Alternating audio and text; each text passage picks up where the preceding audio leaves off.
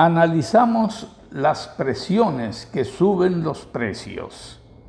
Ante la realidad de factores alcistas relacionados con mermas de producción y de mayores costos de materias primas importadas, los efectos pueden ser peores para los consumidores si en algunos tramos de la intermediación de los productos de primera necesidad el afán de lucro triunfa sobre el sentido de los límites.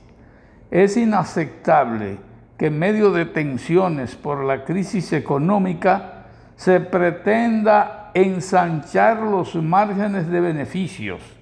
Las autoridades deben estar alerta a la posibilidad de que en medio de las pérdidas experimentadas en la cuarentena por los distribuidores de artículos esenciales, venga ahora una ola de encarecimientos para recuperar el terreno perdido.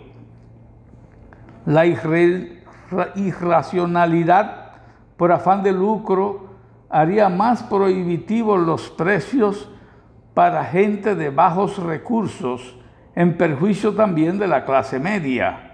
El problema estructural más perjudicial a los destinatarios finales de bienes es el exceso de participantes en la distribución, los llamados intermediarios.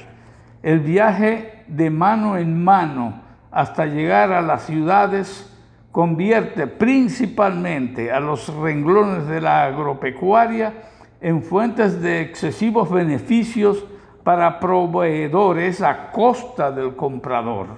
El Estado ha fracasado en influir con mecanismos de mercadeo propios para que el agio no se pase de la raya.